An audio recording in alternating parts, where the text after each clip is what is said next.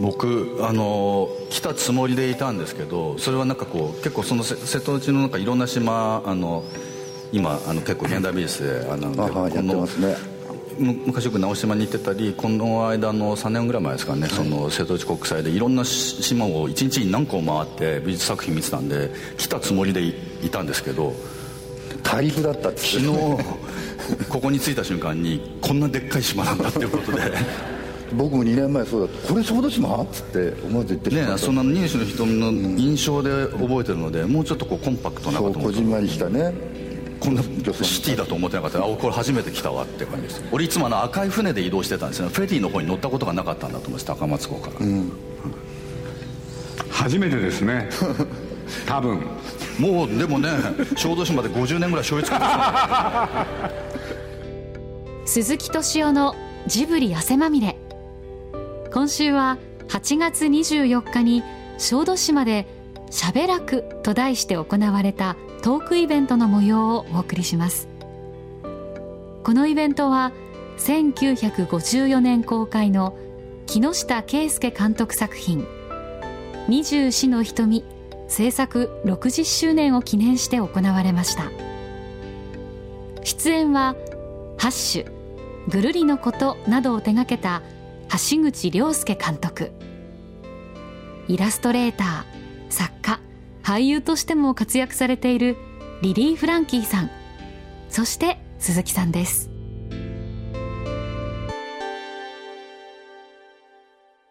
僕でも子供の頃というか小学生の時は大体あの夏休みの読書感想文の学校指定図書が二十四の瞳だったんですよ。で公民館とかで二十四の瞳が大体子供に見せるように無料公開してましたよね、うん、あ映画をね、うん。子供の頃に見た覚えがすごくありますね。一番最初のその高峰さん鈴木さんはもう僕ねまあ今回こういうお話があったんで拝見させてもらったんですけどね、はい、見てないと思ってたんですけれど多分見てるんですね。タイトルよく知ってましたからね。昔は盛んに NHK なんかでもやってましたですよね。だけどなんかね、まあ、僕は自分の性格がそうだったんですけれどなんとなく真面目っぽくてね、うん、なんか文部省特選っていう感じでしょ、うん、そういうものに対してなんかちょっとちっちゃい頃からなんか避けて通るみたいなところがあってもしかしたら食わず嫌いだったのかなと、だから今回見てちょっと驚きましたよね。僕あんな長い歴史の話だと全然思ってなくて、うんそしたらねなんてなんつったって高峰峰子さんがおね年を取っちゃう、ね、いや秀子さんか。あの年を取っちゃうじゃないですか。あこんな話だったんだと思って。ほんで子供たちは大きくなるし。それを含めてそれとやっぱりなんて言ったって一番驚いたのはこんなに戦争の影が、うん、あの深くね影を落としてる作品だっていうのとまあ自分の不明を恥じますけどねはい、昨日も橋口さんがねご飯食べながらおっしゃってたけど、僕ら子供の頃木下圭介アワーっていうテレビ番組を見ててやっぱその今鈴木さんがおっしゃってたみたいに子供ながらに木下圭介アワーをおかんとかばあちゃんが喜んで見てるからこれはあのまあ、おばさんが見るんだろうなとかそれそれ自分たちもそういうのを学校指定図書で推薦されてるからと思ってそういうなんかこう感じで見ててたんですけどやっぱ大人になってみるとなんか改めてその深みが分かりますよねなんかこう、うん、その文部省的なもの以外の何かこうすごくこう深いものが。僕も木下圭介アワーっていうイメージが強くてあテレビの人なんだっていうふうなイメージで映画やってるんですけどなんかそういう感じでそれで大学に行ってからもちょっとですね木下圭介え？木下圭介？っていう感じだったんですよ周りが。当時はやっぱり今村翔平とか大島渚とか黒澤明のことを語る方がこうかっこいいっていうかね男らしいんだ木下圭介はなんかちょっと軟弱でめめしいっていうふうななんかそういうね不当なこう偏見があったようなね感じの中にいたもんですから僕も見直さない。でもねあの今回2年前のそのブルーレイに関するお仕事をさせていただいて予告編作ってっていうので木下監督の作品を49作品あるんです今全部ブル、えー、ビデオが出てますけど DVD 出てますけど半分ほど見直してあの本当に桑鈴木さんおっしゃるように食わず嫌いだったなっていう。でねそういえばと思い当たったので木下監督に関しては僕私事ですけど高校生の頃に両親が別れまして それで笑うとこじゃない。でいやみんな急に生臭い話になった。でね学校サボってその頃自主映画に出会ってたので学校をサボってなぜかね長僕長崎県なんですけどもね、えー、長崎の松竹に「衝動殺人息子よ」っていう映画があるんです。木下監督晩年の傑作なんですけどもね和歌山富三郎さんと高峰秀子さんが夫婦役でで息子が殺されて、えー、通り魔に殺されて「親父敵取ってくれよ」って言われてさすが分かった。敵取ろうと思うんだけどどう取っていいか分かんないので被害者を救済する法律を制定させようっていうのは日本国中駆けずり回って最後は過労で死んでいくっていう話なんですよ。で和歌山さん主演男優賞総なめされましたであのその映画を見に行ったんです学校サボって。でね映画館で号泣したっていう記憶があってですね。でもえもうその頃は自主映画やってましたけど映画の N 字もそんな知らないような頃にそれを見て何が記憶に残ったかというとですねあのえ子供のために死ぬの？って思ったんですよ。子供のためにこの人死んでるって思ってねそれがショックだったですね。やっぱり自分の家族のありようと全く違う家族の姿だったんでしょうね。それが30年近くずっと木下圭介作品を見直すこともなくその思いだけが僕の中にずっとあったんですよ。それでその予告編のお仕事をする時にあの木下監督の生前のインタビューっていうのをね松竹の方から頂いて見たんですよね。その中でね自分はそのすごくいいとこの坊ちゃんなんですよ。で親に溺愛されて育ちました。言うんです。でそんなに子供を可愛がってね溺愛してもしょうがないよって周りに言われるんだけども親から本当に溺愛されて育ったと。でもそれが愛情なんだそれが愛なんだと思ってずっと僕は人生を送ってきたと。あ監督は本当にそこまで愛して初めて愛なんだって思われたあのね子供のために死んでいくお父さんっていう衝動殺人取られたんだなと思うとねなんか16歳の頃の自分とこう時間がこうくるっと回ってでもねその時思ったのはほ作り手がね本当に作品に本気で込めた思いっていうのは16歳のあの田舎の少年の映画の絵の字も知らない男の子の中にそのことだけはきちんと届いていてずっとこの人の胸の中にはそれが残ってたっていうことだからあのあやっぱりものを作るっていうことを本気であのなんか思いを込めて作んなきゃいけないんだな。それはちゃんと人の心に届くんだなっていうことをね今回のお仕事をさせていただいてね改めて分かった。そうか。って木下監督はそういうことなんだと思って。で24の瞳も若い頃はなんか本当にお涙頂戴の映画っていうふうな印象があの僕もありましたですね。だけども見てみると改めて何回も見てみるとあの本当に厳しい映画。なんて残酷で厳しい映画なんだろうっていうのが見直した時の実感だったですね。あの僕らがね学生時代あの本当にね黒澤明は素晴らしい。しかし木下圭介が好きだっていうのはねなんか言っちゃいけない雰囲気があったんですよ。あの映画を好きな人との間で。それでただ僕ね自分でよく覚えてるのはね一つはあの木下圭介のね「あの野菊のごとき君なりき」っていう映画があってあの伊藤幸男の「野菊の墓」ですか。でこれね何かの表紙に見て、まあ、多分テレビなんですけれど個人あのすごい好きになったんですよね。でそれをね学生になって人に言えなかった？でもやっぱそ子供の時とかその、まあ、木下監督もそうですけどなんか小津安二郎にしてもそうだけどああいう普遍的なものを丁寧に描く映画をなんかこう、まあ、当然ブルース・リーとを見見る見てる時期に並行して見てやっぱりそっち側に行きやすいんだけどやっぱなんか知らないうちに刷り込まれてるんですよね。そのなんかこう人間の描き方とか、そしてやっぱどんどんどんどんこう年取っていくうちにやっぱ普遍的なものを描きたくなっていくっていうやっぱその原体験としてやっぱありますよね。そういうこの松竹映画の中で見たものとかは。なんか映画を見て泣くっていうことに対するこう抵抗みたいのがあったじゃないですか。不幸な人を見て泣くみたいな、うん、あのそのね不幸な花嫁が100日だから1000日で死んじゃうっていうことで泣くのとまた違ってめめしいっていうふうななんかと同時に、ね、あの人に比べりゃまだ私の方が幸せだとかね。そういう高揚もあったんですよね。やっぱり木下監督がこう松竹退社されてあのテレビの世界に行かれるぐらいから日本映画が斜陽ででテレビがどんどんどん流星になってきてっていうぐらいその高度成長に入ってそして日本人そのものがもうイケイケどんどんになってそれでバブルに突入してっていう中であの戦前戦後からこう木下監督が描いてこられたようこういろんなこう理不尽な思いで苦しんでる人たちとか社会的にこう弱者の人たちの姿っていうのがあまり顧みられない日本になっていったっていうことで急速にこう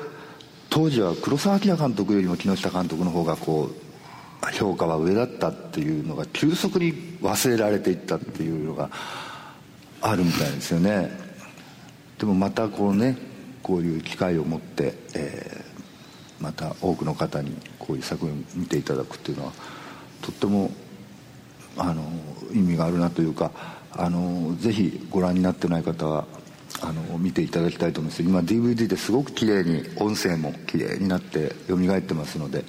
でも24のね坪井栄さんのその原作で原作が映画化になったりなんかいろんなものになるのは多いですけどこんなにこう何年も経ってもリメイクされ続けている原作ってすごく珍しいんじゃないですか。他にあります？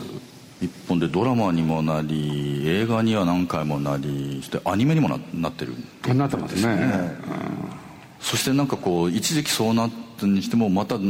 どんどん次の世代の役者さん監督さんでまたリメイクされ続けてでもリメイクのハードルは高いと思うな。この作品は。だってあんな名作があったら普通作れないですよね。だって日本映画の中の名作中の名作ですもん。だから僕ね予告編やってくださいって言われた時に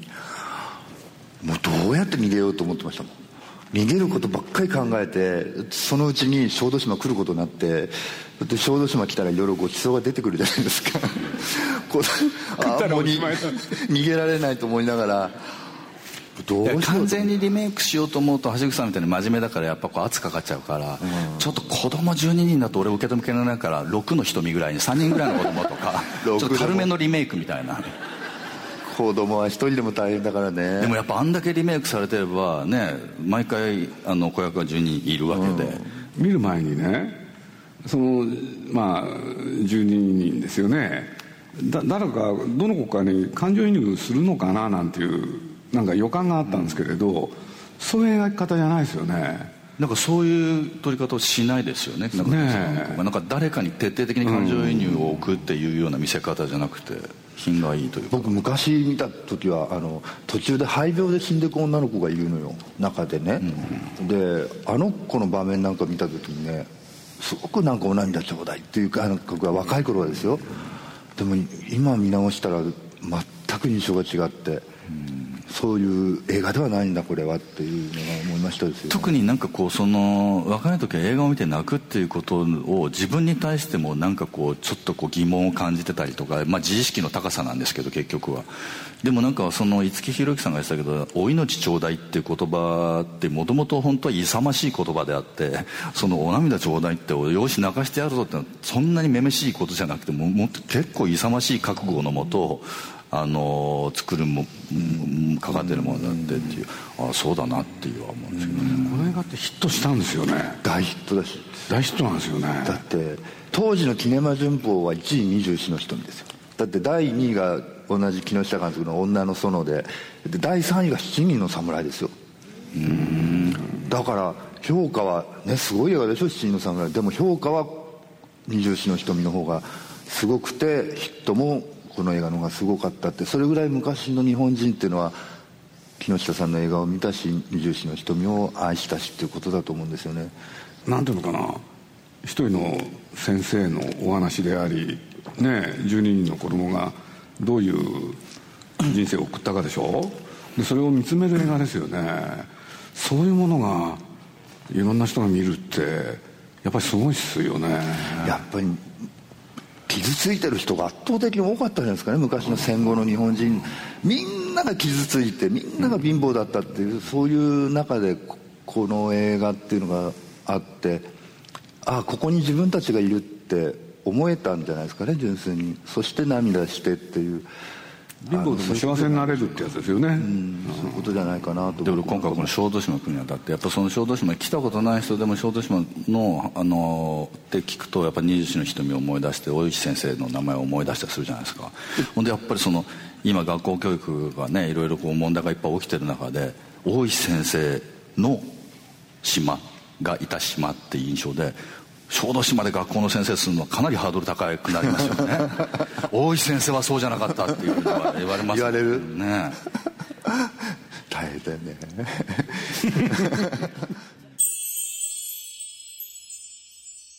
いろんな経験をして30代40代あるいは50代で見たらその都度その都度に見え方が変わって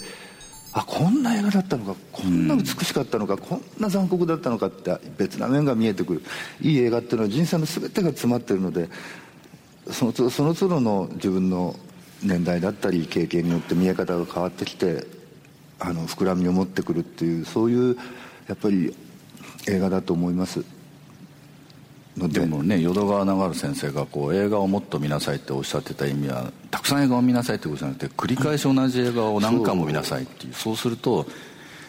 さっきそのニュースの人でこんなに戦争を鈴木さんが描いてるのかっていうふうに思ったけどやっぱ子供の時はそこには気が付いてないしまた生きてるうちにそういうことを、まあ、その部分をかみしめるようになるしそしてなんかどんどん見るたびに全体像が見えてきてその人たちのなんかこう、ね、素晴らしさが分かってきますよね改めてこれを見直したらあの女の子が勉強がとってもよくできる女の子がいるんですよね。それで大石先生は「進学しなさい」って言うんだけど家が貧しくて進学できないんですよね。でもその女の子は「私は家族のために奉公に行く働きに行く」と。親を助けて自分もそのお小遣いで好きなものを買えるからとっても嬉しいってけなげなことを言うわけですそれで大阪に奉公に行ったら肺病になって帰ってくるんですよね。肺病になって帰ってきたと思ったら家族から見捨てられてあばら屋でたった一人で寝かされてるんですよね。それで家族のために働いて肺病になって帰ってきたのにあとは死ぬのをたった一人で待ってるっていうそこに大井先生がお見舞いに来る。ったらその女の子が起き上がって「先生私苦労しました」って一言言うんですよね。すると先生が「そうね苦労したわね」って「苦労したでしょうね」って言うんですよね。そうすると「はいこれはそんなこと思わなかったですけどもその大石先生が「そうね苦労したでしょうね」ってシナリオにしたらねそんな大したセリフでもないんだけどその一言であの子はどんなにその死を待つ瞬間に救われただろうかって分かったんですよね。あれはそのああそうかってあの女の子がたった一人で寝かされて僕も同じようにねずっとたった一人で寝て泣いてるっていう時があったんです。そうするとね自分と重なってしまいましてですねそうするとああこの場面っていうのはただ単にお涙頂戴じゃない。人生の孤独人生の厳しさ残酷さっていうのを知った人にしかこの場面は描けなかったんだってことが分かったんですよね。そうするとああそうか木下監督はこれは泣かせるっていう場面ではなくてそのなんでこんな子がこんなね理不尽な目に遭ってるんだとかなんで戦争によってなんで貧困によって個人ののが踏み潰されなければいけないんだろうっていうようなね強い怒りがこの作品の根底にはあったんだなってことが分かりましてとってもあのこの映画自体の景色というか自分の中で変わってあの新たになんかあ見見れて今見れてよかったなというふうな思いになります5年前リー・フランキーさんあの主演で撮りました。でも無関係ですから僕言いますけれどね今回僕多分3度目なんですけどね今回が一番響きましたね。何がですか？本当にいい映画ですねググルリの。あグルリ。の、うん、あありがとうございます。ご覧になって。いやこれはやっぱり歴史に残る作品で、うん、ありがとうありがとうございます。あのー、リリーさんのがいなかったら成立しないですね。聞いてください鈴木さん。あのね僕ね東京タワーねもらってたんです、はい、当時ベストセラーのね、はい、あベストセラーかと思って、はい、でも僕ちょうど本書いてたので本棚に置いて。それで本書き終わった後にそうキャスティングしなきゃいけないと。誰がいいだろうとお笑いの人かなと思ってた。でたまたま東京タワーあったからあちょっともらってたな。読もうと思って読んであ金尾が金尾っていう役名なんですよ。金尾がいると思って。でもリーさん芝居できないよなと思って。でもこういうねその感じ方をする主人公だと。僕の映画の主人公はだからリリー・フランキーしかありえないと思って、忘れもしない2月に台本を渡したんです。ね。主演お願いします、はい、2345ずっと返事をよこさない。どうなの？映画の主演で。なんですけど、まあ、そのあのやりたいなって気持ちはあったんですけどかといって俺みたいなのがすぐやらせてくださいとか言うのも違うじゃないですか。寝かせどころが分かんなかったんですねね、4ヶ月山で修行してた役作りで修行してたとか言って、まあ結果あのクランクインの時までに奥歯とあばら抜いてあのインしましたから。それで相手役木村多江さんに決まってあのこれでもし失礼な話ですけどどうしようもなくてあの映画失敗したらねああ僕もうこれで終わりだなと思って。でもこれで終わりだなと思ったけどでもいいやそれでもいいと思ってリーさんと心中しようと思ってあのお願いしたんですよって後で言ったんですよ、ね、リーさんと心中するつもりで僕はお願いしたんだよって言った。らそれはない。即答しますから、ね、即答されましたこの男に。でまあでもリハーサル始まってみたら木村多江さんの方がねあの演技には定評があって、えー、キャリアもあるのに嫉妬してたもんねリリーさんに。なんでリリーさんあんなにまあ僕アクターズスクール出身ですからね。そこはちょっと。譲れないメソッドがやっぱこうありましたどんな一回見せてそのメソッド。そうねいろいろその橋口さんとかにも鍛えていただいてそしてこの間日本アカデミー賞の授賞式があって、うん、そしてあのその時に鈴木さんと始まる前にお話できなくてもうテーブルについてる状態で鈴木さんが表彰されてってんですよ。で僕のテーブルに僕の左にピエール滝がいてこっち側に福山君がいたんですよ、うん、まあアカデミー賞でも、まあ、この調子の服装で言ってらっしゃるんですけど プラプラプラ。なんですか。でそれを見ながら俺とピエール滝で鈴木さんがネクタイ締める時って誰が死んだ時かなってずっと話してたんですけど。俺らのテーブルに来て「リーさん夏よろしくね」って言われてパーって行かれたんですよ。で俺この日程が決まってることをまだ知らなかったんですよ。え夏って何？怪げな顔されたんですジブリの社長が俺に「夏よろしくね」え？声優って言われて。で福山君が「なんか声優かなんかじゃないですか。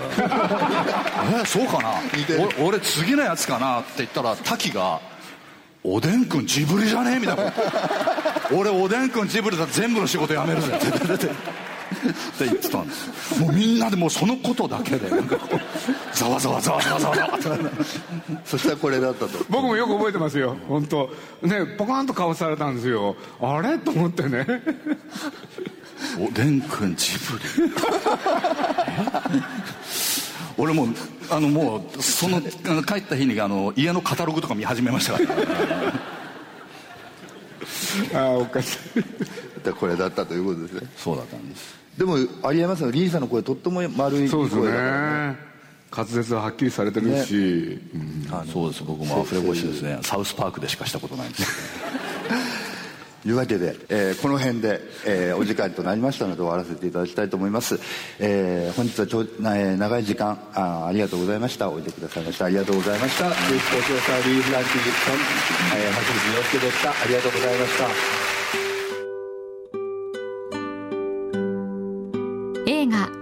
24の瞳の制作60年を記念して小豆島で行われたリリー・フランキーさんと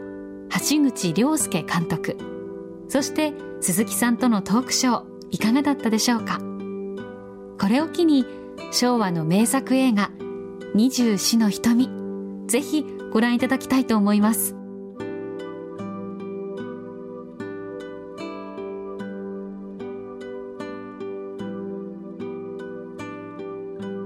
鈴木敏夫のジブリ汗まみれ。